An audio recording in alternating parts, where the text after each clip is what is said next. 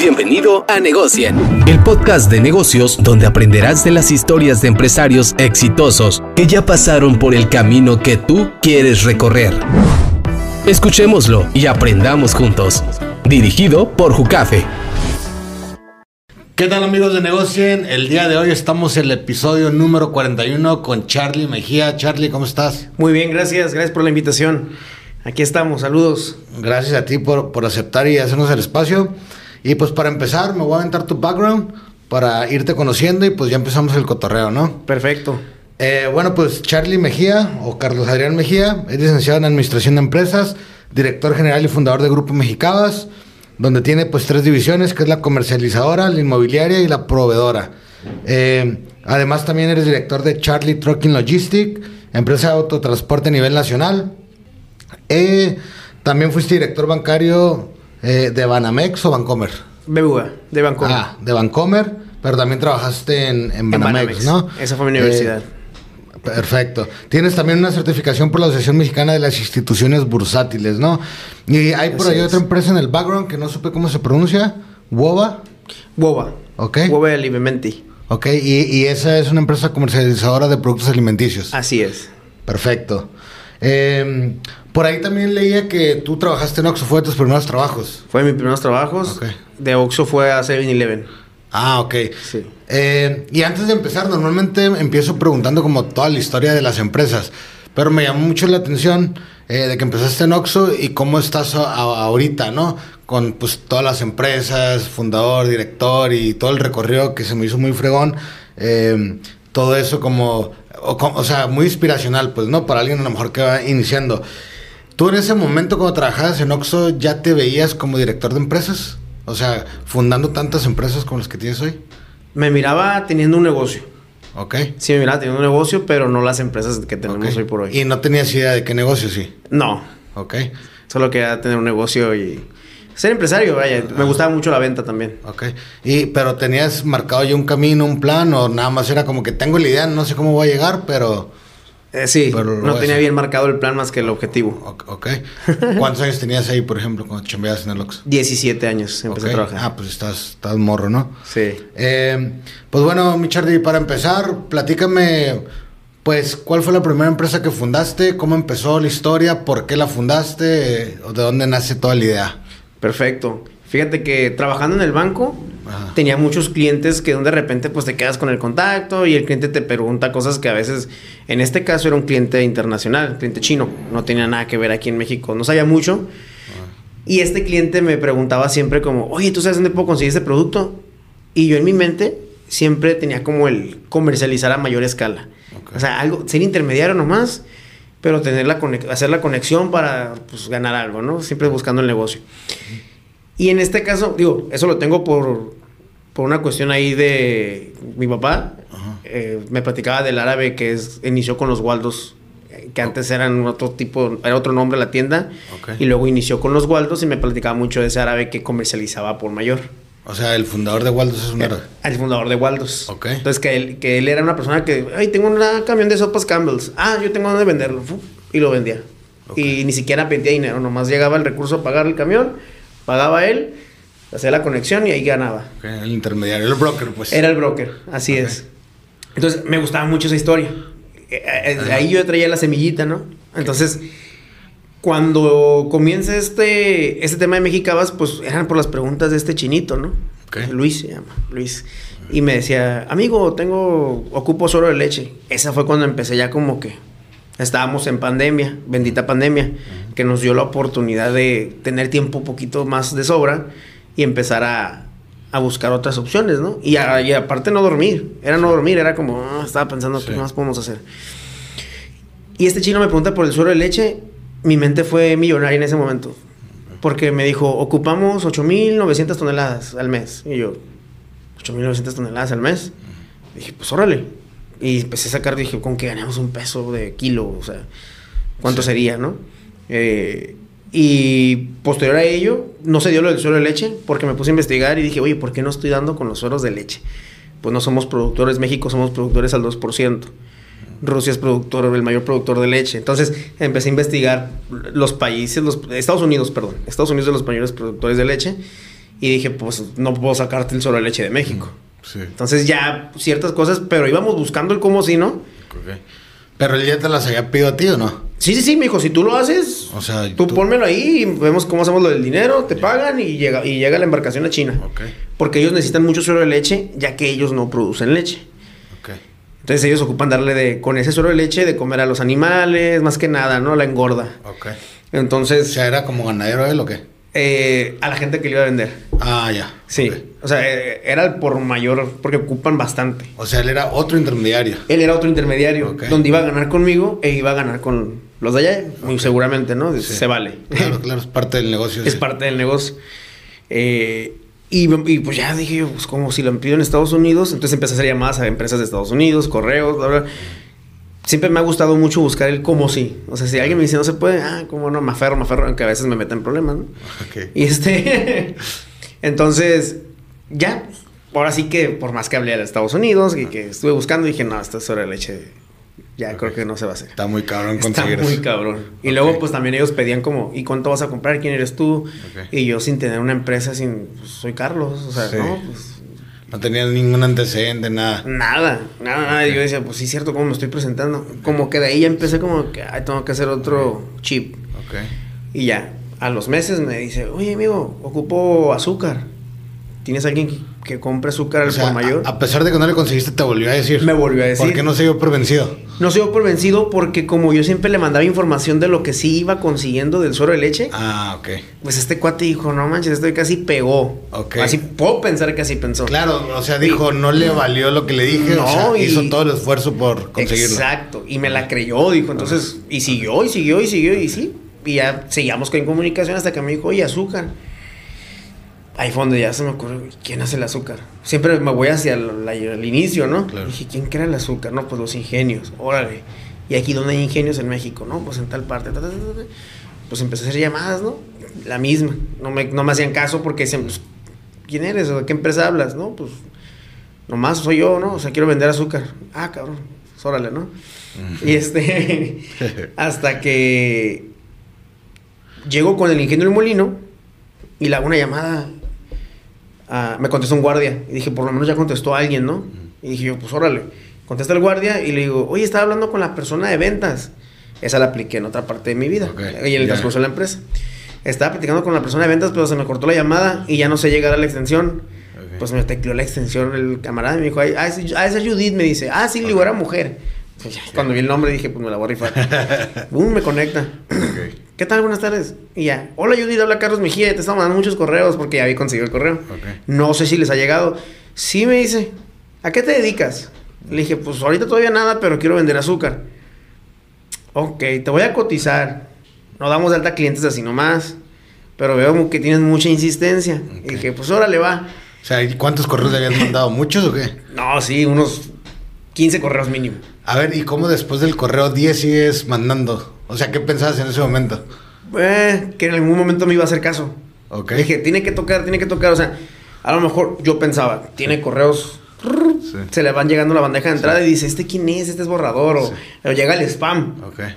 Entonces dije, en, alguno que, toque, me va a ver. Va a pegar. Va a pegar. Una notificación ahí de repente que ella estaba en la noche porque me ha pasado a ver, voy a ir al spam o voy al borrador a ver qué más hay. Entonces dije, ahí va a pegar. Entonces, no quite el dedo del renglón, que es lo que te digo. La, perseverar, perseverar, perseverar, que es lo que siempre digo. Todo tiene una solución. Ok. Entonces, pues mando, hago esa llamada.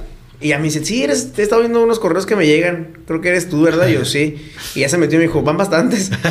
Como que le causó una curiosidad, se emocionó también y dijo, pues vamos a ayudar a este pobre amigo que quiere meterse al mundo del azúcar, que yo no sabía que era tan grande. Y, y pues yo dije, oye, no le puedo quedar mal. Ya me cotizó. y en ese momento, pues hablo con el esposo de mi hermana. Y le digo, oye, Leo, tú conoces mucho de la gente de Central de Abastos. Es que a lo mejor traigo azúcar. Y me dice, ah, órale. Sí, dice, tengo quien te lo pueda comprar. Y dije yo, madres, por ahí va.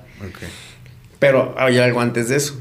Yo me había contactado con Sucarmex según, pero hay mucho fraude por internet, demasiado fraude, y me daba mucho sentimiento y nostalgia y tristeza que le peguen a la gente que quiere empezar un negocio. Claro. por ese lado, porque yo, a mí me hubieran pegado, ya, ya no hago nada, yo ya me agüito y se acabó, no tengo dinero y a pagar la deuda porque pues ya valió madre, ¿no? Claro. Entonces se ponen mucho a vender o estafar a la gente por internet y yo miraba unos precios bien cabrones, ¿no? Entonces, cuando hablo con mi con mi cuñado, le paso el precio del azúcar y me dice, "No mames, vamos a ser ricos." O sea, que estaba muy barato. Estaba muy barato. Y me dice, entonces el vato se movió en friega. No, ¿cuánto lo damos? Tanto, tanto. Y anda así, más o menos ahorita a la venta. Ah, pues órale. Y dije yo, los números con tres ceros al lado, seis ceros, dije, no, estaban así. pero, pero de ese proveedor oficial o de otro? Del proveedor de la estafa. Ah, ok. Entonces, puedo decir que aparte que me dio la oportunidad Judith del ingenio El Molino, todavía me dice, todavía me salva de esa estafa claro. Porque entonces también me comentó algo así como, no, esos precios no están ten mucho cuidado. No son reales. No son reales. Y yo, órale. Eso fue antes de la llamada. Entonces ya cuando llegó con esa llamada le dije, me salvaste de una estafa. Y es por eso también, eso también hizo ruido a ella. Me dijo, yo te voy a vender. O sea, como para que ya no te vayas a caer en algo que no. Ellos no más tienen, ellos tienen ciertos distribuidores, ellos tienen su lista de distribuidores. Entonces, sí te dan como un espacio especial que no quien se llega y, ay, yo quiero vender azúcar. no le venden a cualquiera, ya tienen que tener un, antecedente y... De hecho, te contactan con distribuidores que tienen en su lista para que tú les compres a ellos. Ok. Entonces no es así tan, tan fácil. Sí. Pues me dio la oportunidad Judith y dije, pues tengo que comprarle. Y dije, y le hablé al chino. Oye, está, no, está muy caro. Ah, cabrón, dijiste canijo. dije, no, también ya está. Ya, le digo, no, no, no puede ser. Le digo, pues, es para ganarle poquito y hacer el negocio. Y tú también ganas. Sí, pero está muy caro, lo, lo agarran en menos precio, mis amigos. Y yo, ok, va. dije, no, pues yo tengo que venderlo. Y ahí fue donde yo con mi cuñado me presento a una persona y pues me compran el primer camión, ¿no? Ok. Y yo, madres, ya lo compré. Ya ellos me dijeron, yo lo quiero, nomás dame tres días, tres, dos semanas de crédito. Error. Pero sí, ah. dame dos semanas de crédito. Sí nos pagaron en tres semanas y media. Ok. Pero no fue como se acordó al principio. Tú te organizas, dices, ya voy a tener un giro así, tal, pero es un error porque, digo, a lo mejor ahorita después voy a comentar por qué es un error dar tantos, tantos días de crédito si tú no tienes el flujo para financiar otras empresas. Entonces, yo no lo sabía, me emociono, digo, pues oye, a tres semanas voy a ganar tanto. Le hablo a dos amigos míos, bueno, era una pareja. Y le digo, ¿qué tal? ¿Cómo estás? Oye, ¿te acuerdas que me has dicho que querías invertir en algo? No sé si quieres invertir conmigo para comprar un camión de azúcar y el amigo como que algo había escuchado el azúcar y dijo, ¿cómo que vas a comprar camión en ingenio directo? Se emocionó, me dijo, va, cuenta con la lana, hablo con mi esposa y te mandamos el dinero. Wow, dije yo. Seguías chambeando en el banco mientras pasaba todo esto, ¿no? Sí. Ok. Y esto lo está haciendo por la tarde. Ok. Y quieras o no, sí sentía algo como, uy, estoy en el banco y estoy acá y me daba miedo porque yo, no, se puede prestar algo mal y al rato sí, sí. salgo por la puerta que no y yo siempre quise salir por la puerta de enfrente, que es claro. como se logró. Y este camarada me, me avienta la lana. Y dije, órale, pues ya tengo la lana. Pagar el azúcar. Y pues ya, ahí viene el camión. Lo íbamos a entregar en Sinaloa, en Culiacán. Y le digo a mi esposa, vamos a, a entregar el camión tú y yo, le digo, directo. Ok. O, sea, ¿por qué lo iban a entregar allá? ¿Allá se iba a vender? ¿o Allá se iba a vender. Allá, el, el, el cliente estaba aquí en Tijuana pero su bodega donde lo iban a empacar a, un kilo está en Culiacán. Que seguimos haciendo negocios con ellos, son los Quintero, se llama hasta la fecha. Y ellos comercializan mucho frijol, azúcar. Entonces, bueno, en ese momento azúcar, ahorita es frijol. Están de lleno más en, el más en directo con los agricultores allá. Maíz y frijol. O sea que desde fueron tus primeros clientes hasta la fecha. Y hasta la fecha seguimos haciendo cosas juntos. Nos han pasado cosas no muy buenas a ambos. Claro. Eh, y cruzados que hasta nos llegamos hasta a pelear y, no golpes, ¿no? Pero pleitos así de que no, no, me vas a pagar. y gracias a Dios ahorita hemos hecho cosas más fructíferas y con la confianza de uno al otro. Sí, claro. O sea, hemos estado en las malas y ahorita pues nos toca estar en las buenas. Es como una relación de pareja, entonces. Es como una relación de pareja. Cuando tienes un uso comercial de esa talla. Porque esos comerciales que no corresponden a esa talla. Entonces pues mi esposa me va y me acompaña a Culiacán, porque para mí era el primer camión y era como que no manches, vamos a ganar 40 mil pesos. No, creo que 50 mil pesos le gané ese camión. Y eran para mi amigo la mitad y para mí la mitad. Y dije, Entonces, lo más importante de esto es que me acompaña mi esposa. Entonces, te da sentimiento porque es, es la persona que te acompaña y que eh, es mi. ¿Cómo se puede decir? Es tu apoyo de tus locuras. Claro. Sí, aparte para ti era un logro, era algo que no veías posible, ¿no? Exactamente, y ella me miraba como, no este güey es como Carlos Slim. claro, Entonces... ¿Cuánto, tiempo te, te, tomó hacer ese negocio desde que el chino que me platicabas te propuso lo de las leches? O sea, me, o sea, me, gustaría entender... Dos meses y medio. Dos meses y medio, ok. Investigándole un mes, y medio investigando todos los días del suelo de leche. Okay y hacíamos hasta cuentas de lo que nos íbamos a gastar el dinero y lo de las ganancias. Claro.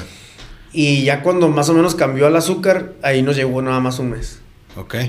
Y ahí en ese momento dijiste, ok, ¿esto ya va en serio o qué? Así es.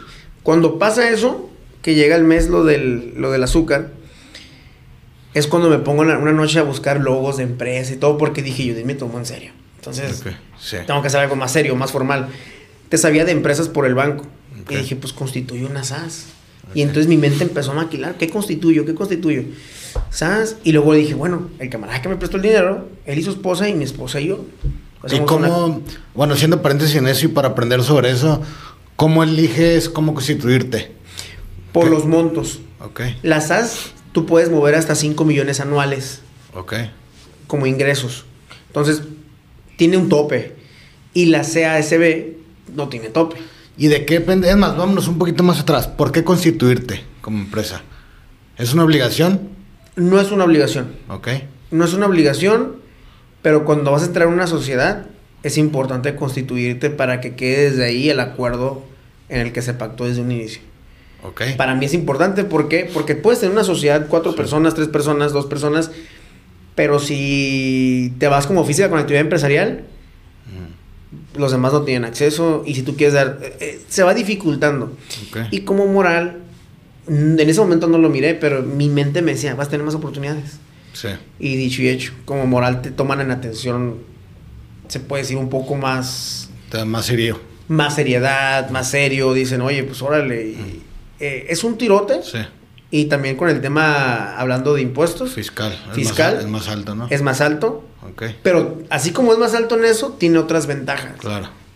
Te regresan IVAs, teniendo toda tu contabilidad como debe ser, ¿no? Entonces, nosotros íbamos a manejar materia prima. En su momento tampoco lo miré por ese lado, te voy a ser sincero. Ya después nos dijeron, oye, tiene un frego de IVA a favor. Ah, ¿por qué? Porque manejamos materias primas y tú facturas gastos de local, oficina, bodega, bla, bla, bla, y todo ese IVA se va guardando. ¿Por qué? Porque lo que tú facturas es materia prima al IVA cero. Ok. Entonces... Salió bien al final. Salió de maravilla. Ok. Y no te voy a decir que fue queriendo, ¿verdad? O sea, sabía que iba a haber opciones y iba a haber mucho mayor beneficio y por las, la, sociedad que se estaba llevando a cabo, okay. pues dije, órale, va. Por ese lado me incliné a la constitutiva, a la, a la constitución con una SADCB. Ya. Ok, y, luego regresaste y, pues ¿qué dijiste? ¿Le esto en serio? ¿Le seguiste ahí o...? Sí, regresamos del viaje y yo dije, algo que me ha servido mucho y lo comentaba hace dos, tres días con unos familiares, el tener compromisos. Okay. El tener compromisos, más que nada, que te avientes compromisos al lomo con tu persona, con dinero, con deudas, con carros, con tarjetas, y que tú no te pongas límites, para mí me ha llevado a ser maravillas. Ok, a ver, a ver, platícame eso. Me causa un poco de ruido. Y más tú como financiero, que pues fuiste director del banco y todo el rollo, porque muchas veces te dicen, oye, pues no gastes lo que no tienes. Exactamente. O, o, sea, tú me estás diciendo lo contrario. Yo iba en contra de lo que yo a veces hablaba con hasta con los clientes. A ver, ¿por qué? O que si tú me dices, oye, vamos a hacer un cuadro de finanzas o bancario y ahorita dime de experto, director de banco, ¿qué me recomiendas? Mi, mi, mi moral te debe de decir no te encharques, no te endeudes. Pero no mi moral, a lo mejor puede ser como lo, el caminito de la escuela. Ok. Pero yo, Carlos, me estaría quemando por dentro diciéndote, sí, encharcate, comprométete, gasta. Okay. No gastemos en cosas que no, pero gastemos. O sea, haz la inversión que quieres hacer. Ve y compra el terreno ese. Ok. No, pero no tengo dinero para comprarlo porque me quedan 300 dólares al mes de mis gastos y mis ingresos y el cortero me va a costar 400. O me va a costar 250, van a quedar 50 dólares nomás. Sí, pero eso te va a hacer el, que hagas el esfuerzo para conseguir esos 50 dólares más o volver a como estabas sin que te haya causado ruido comprar el terreno. Ok. O sea, me estás diciendo me está hablando un poco la cabeza eso, ¿no? Porque no es algo común que había escuchado. Eh, o sea, ¿tú crees que al echarte más compromisos eh, pues financieros, tu mente va a buscar la solución de cómo generar ese dinero? Es correcto. Y te abre tu mente. Ok. Te puedo poner un ejemplo. Mi cuñado, que lo aprecio mucho. Eh, él me ha ayudado en unas cosas y yo le he ayudado mucho en el tema bancario, en las finanzas. Entonces, nosotros tenemos en la inmobiliaria venta de sesiones de derecho. Y se presentó la oportunidad de una propiedad de sesión de derecho en el fraccionamiento donde vivimos, tanto en una privada de él, otra privada de nosotros, pero ellos ya querían comprar y sus papás. Entonces, si él hubiera sido el, cuñado de hace tres años, yo creo que no se hubiera animado a comprar esa sesión. Él lleva ya dos terrenos comprados y la sesión. ¿Por qué? Porque era muy cerrado en el tema financiero, en el tema, no, ¿para qué me endeudo? No, ¿para qué me encharco? Pero yo hoy por hoy lo veo y lo veo más ágil y con más libertad financiera cuando se ha endeudado.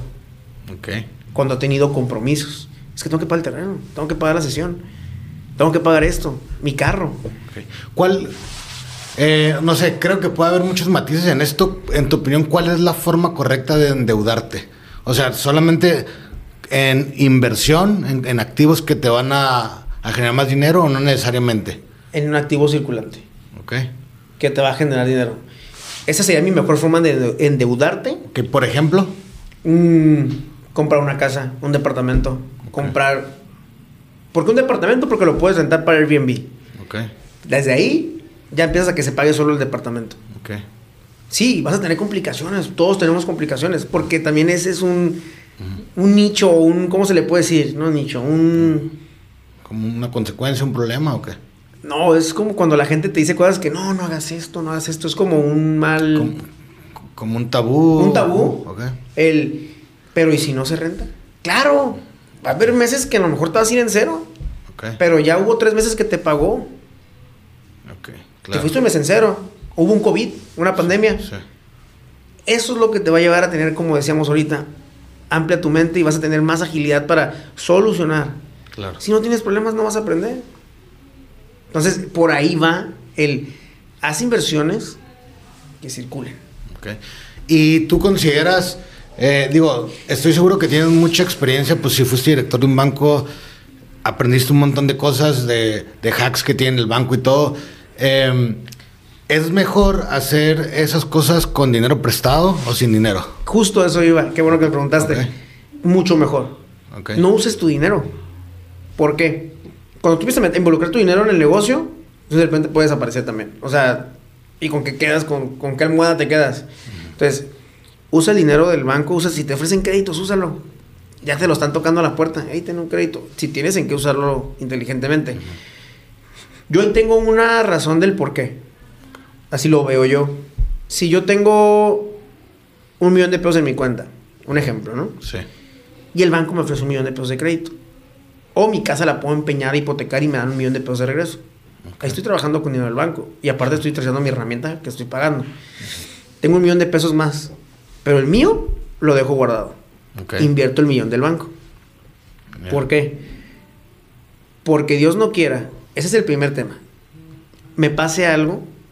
Ah, pero ojo, antes de eso, compré un seguro de vida de un millón de pesos. Un ejemplo, ¿no? Algo, algo me pasa, mi familia tiene ese dinero en la cuenta que se le entrega por, por fallecimiento. El crédito muere, el crédito se va contigo, no se lo dejas a nadie. Y el seguro de vida les va a dar otro millón de pesos. Ahora, si el negocio con el que se hizo el millón de pesos fue fructífero y les dejaste un negocio.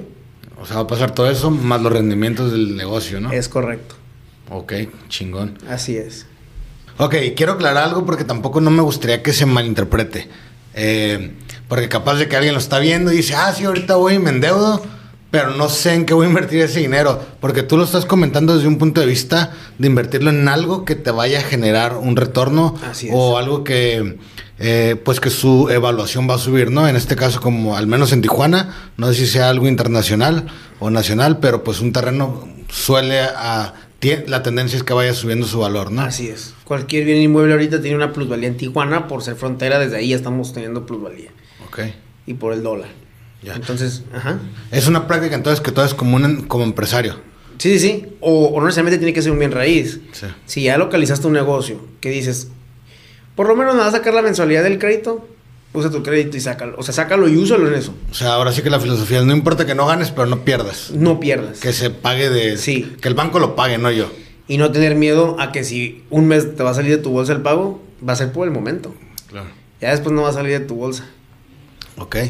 Súper interesante y creo que muy, este, muy enriquecedor, enriquecedor todo, todos esos datos.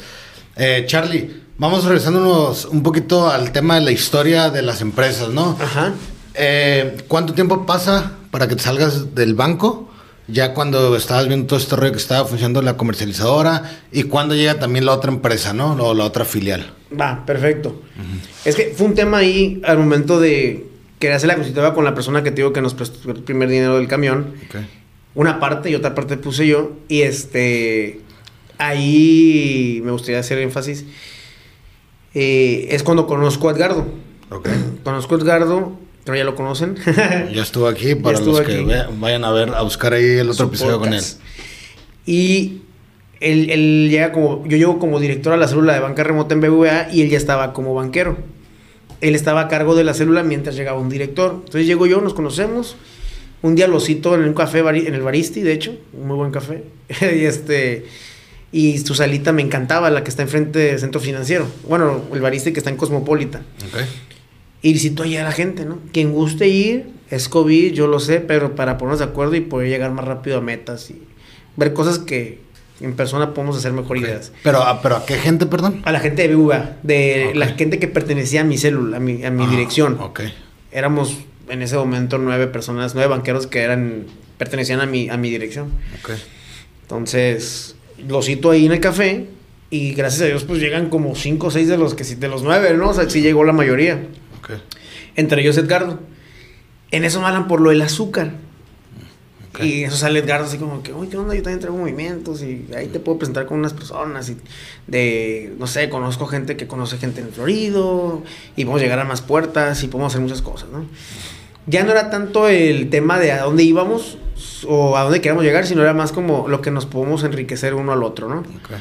Y este, y pues ahí empieza a formarse algo diferente que dije, mm, a los dos, tres días yo me motivé después de haber entregado el azúcar, todo fue casi en esa semana y media, dos semanas después de la práctica ahí.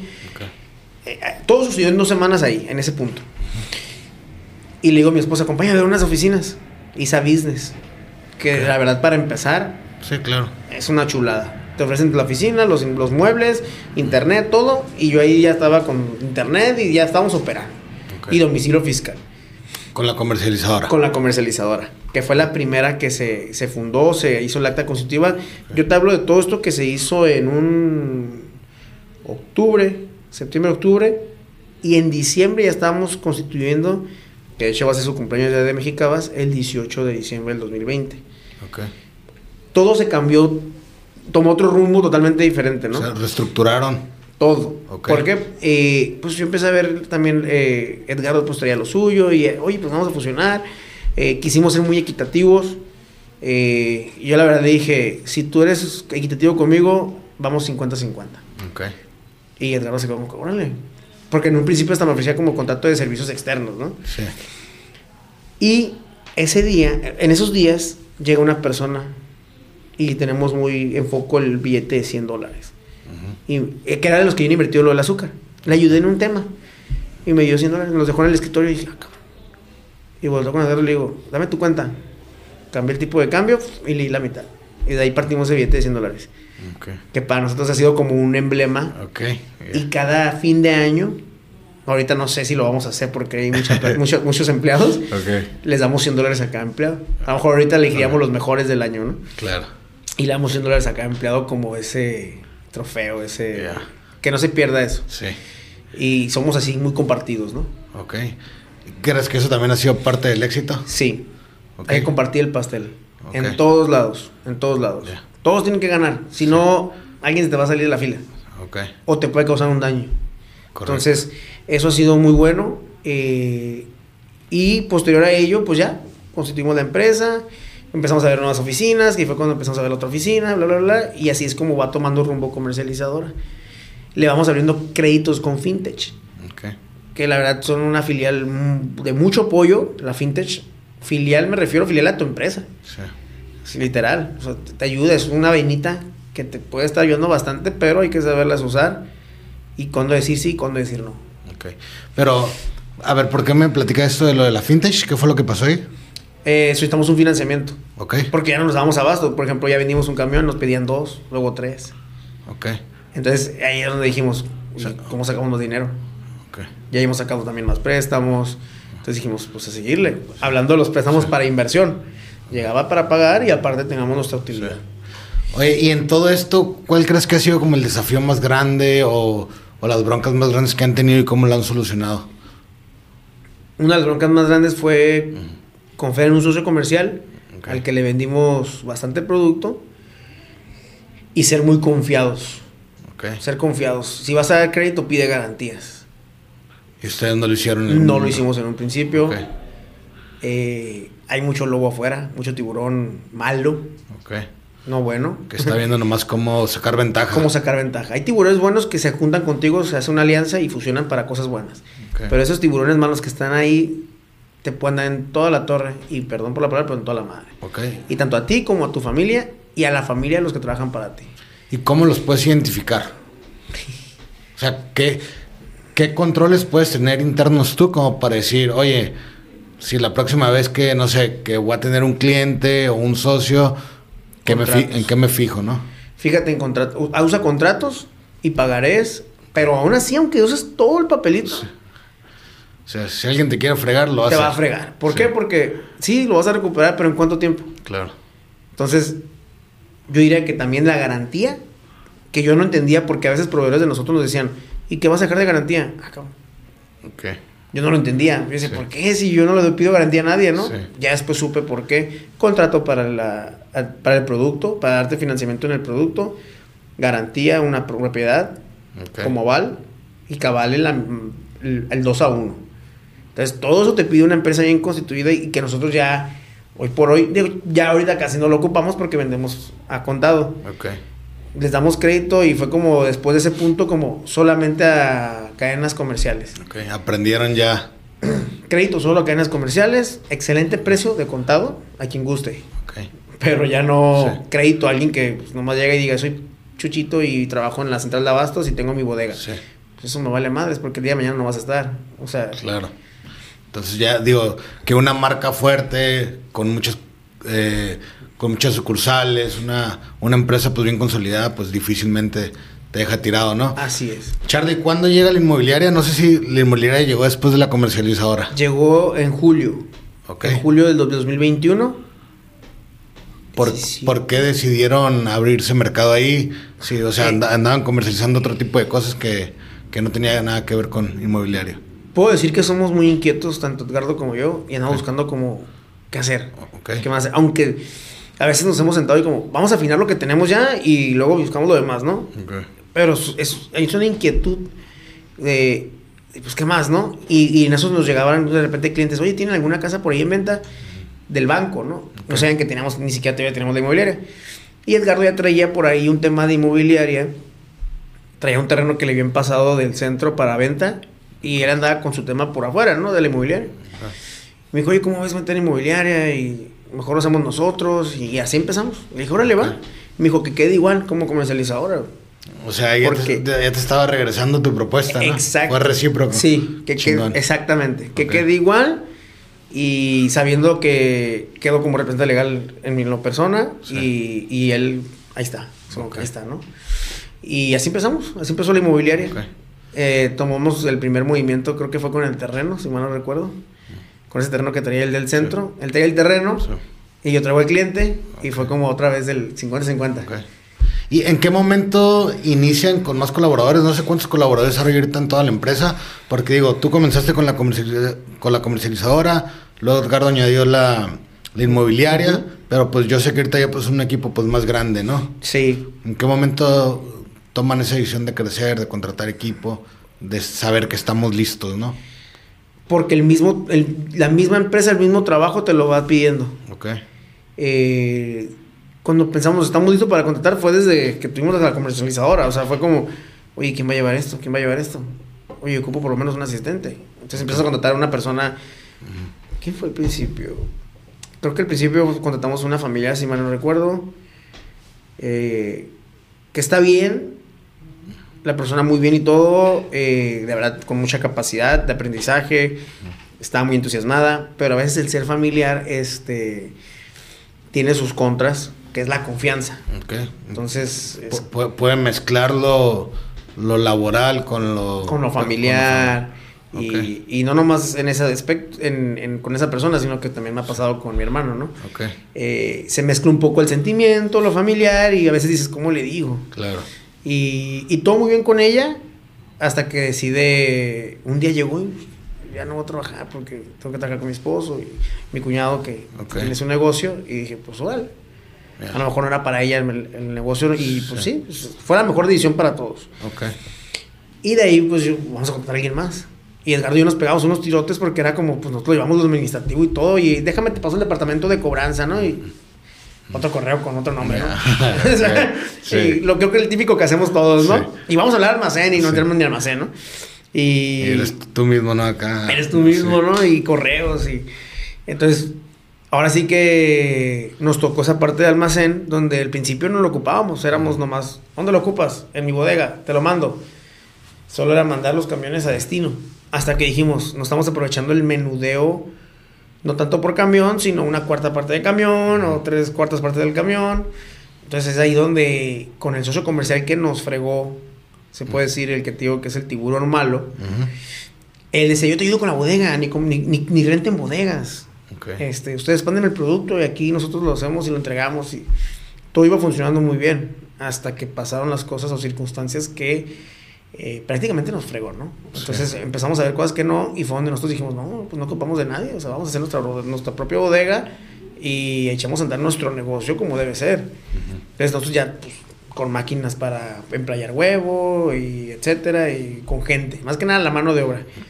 Pues ¿por qué no tener nuestra propia gente? Pues órale. Y una que otra gente de este mal socio, gente de mucha lealtad, de mucha confianza, van a decir, pero ¿por qué si trabajaban con él, no? Pues la gente no tiene la culpa. Sí. Entonces, esas personas eran mucho más leales a uno y aún así yo detectaba la lealtad de esas personas mm. con él porque no decía nada. O yo les quería sacar información y no. Sí. Entonces, eso, eso, eso lo yo a que yo diera la entrada a nuestro equipo en comercializador, a esa gente. Ok. Entonces, y gente que sabe trabajar. Muy interesante. Oye, Charlie, y cambiando un poquito de tema, me gustaría regresar un a tu etapa como director de banco, ¿no? ¿Cuánto tiempo te aventaste ahí? ¿Como director? Ajá. Un año y garrita. ¿Y en general? ¿Desde que iniciaste? Desde que inicié en la banca, más de siete años. casi los ocho, yo creo. Eh, ¿Qué fue lo que te dejó trabajar en la banca tanto tiempo? O sea, ¿qué aprendiste? ¿Qué hacks o secretos nos pudieras dar? Como, pues, sobre todo eh, si está viendo a alguien que está por iniciar o recién iniciando una empresa, ¿no? Ya de entrada, pues me dijiste eso de los préstamos, ¿no? Que se me hizo muy interesante. Eh, a lo mejor, no sé, recomiéndame qué necesitamos saber para cómo pedir un préstamo para financiar a lo mejor algún proyecto o lo que sea, ¿no? Ok. En un banco de entrada te va a pedir que tengas mínimo dos años operando en la banca. Ok. Operando con el banco. No importa físico o moral. No importa. Bueno, Física con actividad empresarial tienes un poco mayor de oportunidad porque hay créditos personales que ya van ligados a la física con actividad empresarial. O sea, te ofrecen un crédito personal, o sea, como personal es un poco más rápido. Pero como moral es sí o sí tener dos años de operación. Ya sea de, de constitución son dos años si abriste la cuenta con ese banco de origen. Si no tienes la cuenta con ellos y quieres un préstamo pyme, tienes que haber tenido ya cuatro años de constituido. En la mayoría de los bancos, a lo mejor hay unos que tienen otras reglas, pero esa es la regla más oficial. Entonces, la, o sea, tu recomendación sería inicia ya con alguna cuenta bancaria o? Sí, en cuanto constituyes la empresa, ve al banco y abre la cuenta. O sea, la cuenta empresarial. La cuenta empresarial. Ok. Incluso es muy fácil, a veces el banquero lo hace un poco difícil que es con lo que me he topado cuando quiero llegar como un simple mortal sin contactos, ¿no? Porque te quedas con contactos después de que trabajaste y cerraste bien las puertas, pero quieres llegar como un mortal porque dices, pues no se vale que siempre esté pidiendo ayuda, ¿no? O sea, yo también puedo llegar con un ejecutivo. Lamentablemente, lamentablemente, y me duele decirlo porque el banco lo aprecio y la gente y todo, pero hay gente que no debe estar en el banco. Okay. Hay mucha gente que no debe estar en el banco, no saben de servicio, no más... Te voy a decir un, secreto, ¿no? O sea, que yo creo que no es un secreto, ya todos saben, van por las metas. Las metas a los banqueros los traen. Sí. Entonces, si no sabes sobrellevar esa parte, dividir lo que es la meta, el cliente, el servicio, o no dices, hay mucha gente que en el, primer mes quiere llevarse un bono. Porque, pues, obviamente, yo creo que es bien sabido que hay bonos. Entonces, te quieres llevar el bono desde el primer mes. Mm. O sea, ¿te refieres como que te, a, te dan, a que te dan mala información o no te dan información que tienes que saber como con tal de venderte servicio? te lo voy a, ajá, o sea, es como... Te lo voy a explicar como si... Un ejemplo, ¿no? Si yo fuera llegando a trabajar al banco, a la banca y yo no sé nada. Yo vengo en ceros de la banca. Sí. Inicio mi primer día y desde el primer día ya te inyectan la presión de tienes que empezar a dar este mes. ¿eh? Si no, tienes tres meses de gracia y gracias. Madres. Entonces, ya desde ahí, tu mente ya no está en aprender, en querer el servicio. Y dices, no, puedo dar mis números. Claro. Pero es donde se pierde el foco del servicio y cuando no te das cuenta que el servicio es primero. O sea, yo te doy servicio a ti y tú, Jucafe, te vas a acordar de mí. Y vas a decir, no, ese banquero es, o sea, me va a solucionar y siempre me ha dado servicio. El día que me den tarjeta de crédito, crédito, voy a ir con él a agarrarla. Claro. O quiero un crédito hipotecario, voy a ir con él primero. Sí, al final del día es ayudar para que confíen en ti, ¿no? Primero sembrar.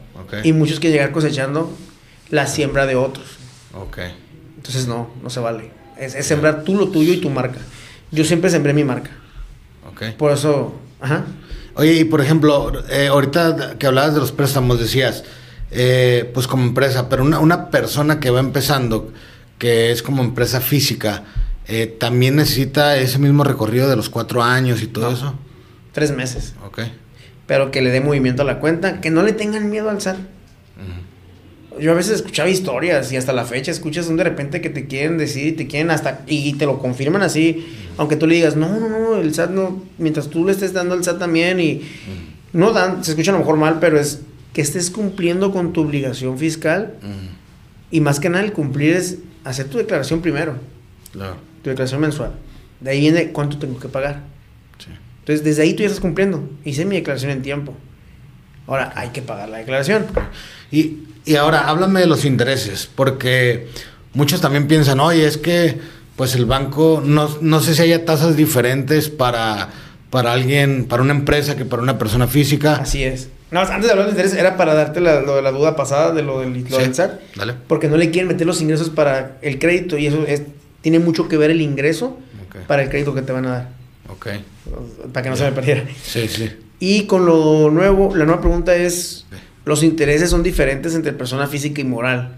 En una persona física, el interés te puede llegar desde el 36, 38, más si no tienes experiencia crediticia, que te dé una seguridad al banco de que pues le vas a pagar. Entonces, si no tienes experiencia, tu crédito, primero la primera tasa que te van a ofrecer va a ser hasta el 40 anual, ¿no? Okay. De ahí va bajando, 28. Ya lo agarré, lo pagué, luego me baja el 23. Ahora, hay segmentos en la banca. Si tú eres un segmento, primero el segmento normal, bancario, luego el segmento personal, banca personal privada. Ahí ya es otro tasa de interés más baja. Son los beneficios de los segmentos. En promedio, una, bueno, ya me dices que una persona física sin tanto antecedente, pues entre el 28 y el 40%, y una empresa, por ejemplo. Te anda entre del 10 al 20. Ok, o, o sea, ha sido muchísimo menos. Sí. Aparte que vas a garantizar con una prenda. Ok. ¿Qué significa una prenda? O sea... Eh, un bien raíz o tienes que garantizar con maquinaria. Entonces, ahí ya como moral te piden una garantía. Ok, si no tienes tú una propiedad, o sea, una prenda como Alguien le que como garante. Ok. Hipotecario. O sea, alguien que sí la tenga. Sí. Y depende de la regla del banco. Ok. Puede uno que te diga, no, yo, tiene que ser tuya tu nombre. Pero si alguien te firma con su prenda, sí te dan el crédito. Ok. ¿Es sencillo? No. Ok. El moral es, es un poco complicado, y a veces te puede salir la oportunidad ya después de los dos años, te sale solita en la banca. Si tienes buen récord crediticio y si has tenido muy buen uso de tus cuentas. al final Solo te va a aparecer. Al final, pues ellos lo que quieren es prestarte, Claro. asegurarse que, Que le vas a pagar. es una persona Y el confiable. préstamo va a ir con un porcentaje de acuerdo a tu flujo mensual. Ok. Ya. Por eso es importante, y ahorita que decía otra vez lo del... La idea que a veces tenemos de no, no hay que reportar tanto al SAT y no le mandes Sí. tanto y no a la cuenta. Y estar cuidando esos pequeños detalles que no son a veces tan importantes, Sí. hace que no te den ese crédito que tú esperas. Oye, es que yo tengo para que me des 15 millones. ¿Por qué me das 3? Pues es que tu flujo es esto. Claro. Entonces, si no reportas todo el flujo, al rato no pidas un beneficio. Y en tu experiencia, eh, digo, tanto banquero como empresario, ¿cuál es la forma correcta de, digamos, hacer una proyección de un préstamo financiero? Es decir, si me dices, oye, pues voy a pagar el 30% anual, ¿a cuántos años debería de pagarlo? ¿No? Así es en un año, en seis meses, en cinco años. Eh, ¿Cómo acotejas eso? ¿Cómo sabes cuál es la forma correcta de, de hacerlo? Yo tengo mi, mi propia creencia de usar los créditos al mayor largo, al, al largo, al, al mayor plazo posible. ¿Ok? ¿Por qué? Porque te vas con una mensualidad pequeña. ¿Ok? A la mayoría de la gente que conozco, clientes, banqueros, etc- etcétera, son de la creencia de no, a 12 meses y terminar de pagar rápido y ya no debo. Está bien, también por un lado, depende de tu propósito. ¿Ok? Pero yo prefiero que me quiten menos al mes, porque si no lo estoy invirtiendo, invirtiendo, invirtiendo. Y te, vas, te va dando para pagar la mensualidad. Claro, pero tienes que asegurarte que estés generando más de lo que vas a pagar al final del día, ¿no? Claro. Si no, Pero si te pones una... ah, lo voy a poner, en vez de 60 meses lo voy a poner a 18. Ok, Tu mensualidad va a ser grande. claro. Y si en ese momento todavía no estás agarrando el hilo, te va a estar costando. Sí, te puedes ahogar tú solo, ¿no? Te vas a ahogar tú solo. Y, tiene, y va a ser el mismo resultado al último, ¿no? Ok, ¿Por qué? Porque a lo mejor no pudiste pagar un mes y te cobró intereses moratorios. Ya, Mario, ya, ya pagaste y demás. Mm. Sí, O sea, te puede seguir peor. Exacto. Ok, interesante. Charlie, ya para finalizar, me gustaría preguntarte, eh, un tip que tú le darías a alguien que quiere iniciar pues en el mundo emprendedor, con base a toda tu experiencia y todo lo que hemos platicado, que, que me parece información de mucho valor, porque sincronizamos muy bien el tema de los bancos, con o sea, de cómo usar los bancos a favor y con el tema empresarial, ¿no? Que creo que es. que es de mucho aprendizaje. Primero, tener el proyecto que quieres llevar a cabo. tener, tener un proyecto, tener un proyecto. Y yo le diría, ¿qué objetivo o a dónde quieres llegar? Porque de ahí parte el, ¿te ocuparía contador? En- bueno, ahora sí que desde emprender lo que sea, te ocupas un contador. Y un abogado. El contador y abogado es lo más básico que tienes que tener ya desde inicio, ¿no? Y eh, ahora sí que tener bien, bien claro tu objetivo, hasta dónde quieres llegar.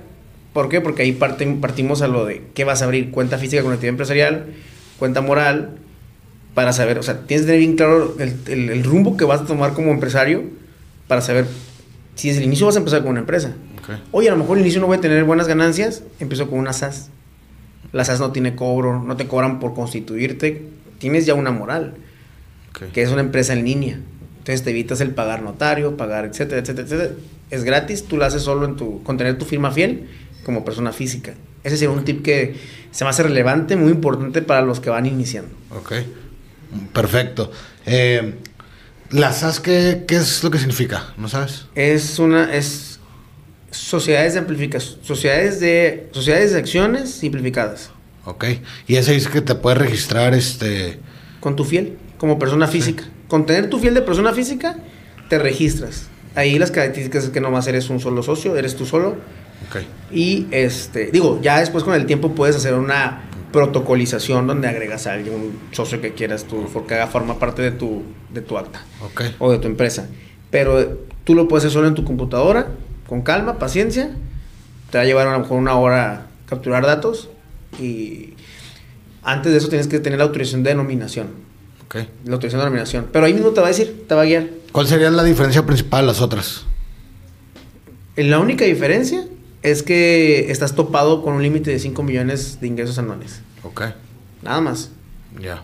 Pero también, conforme vayas creciendo, vas a ir haciendo tus cambios o tus modificaciones pertinentes. Ok. Vas ajustando ahí todo. Así es. Eh, Charlie, ¿qué habilidades crees que debe tener un emprendedor o un empresario?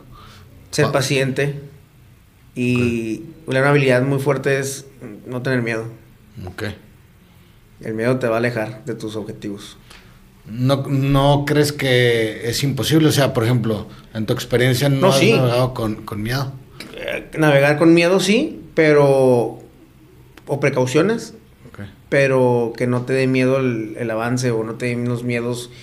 Y si le pasa, y si pasas no vas a poder salir de ahí. O sea, igual, a- aventarte, ¿no? Aunque, Aventarte. aunque esté ahí. Aventarte. Ok. Chingón. Eh, y por último, si tuvieras al Charlie de hace, no sé, vamos a decir cuando tenías 20 años, 17 años, cuando estabas en el Oxxo, eh, ¿qué le dirías con toda la experiencia y sabiduría que tienes el día de hoy? ¿Qué le diría? Que no pierda el foco, Que siga los objetivos que se planteó en ese momento. Ah, que, que lo va a lograr. Ok. Qué chingón. O sea, vi, vi que esa pregunta movió emociones. Eso significa que pues todo el logro que has hecho, ¿no? Entonces, pues igual yo te felicito por hasta donde has llegado el día de hoy, ¿no? Gracias. Eh, y pues mi Charlie, eh, te agradezco que nos hayas visitado el día de hoy para platicar y pues conocer y aprender sobre todo.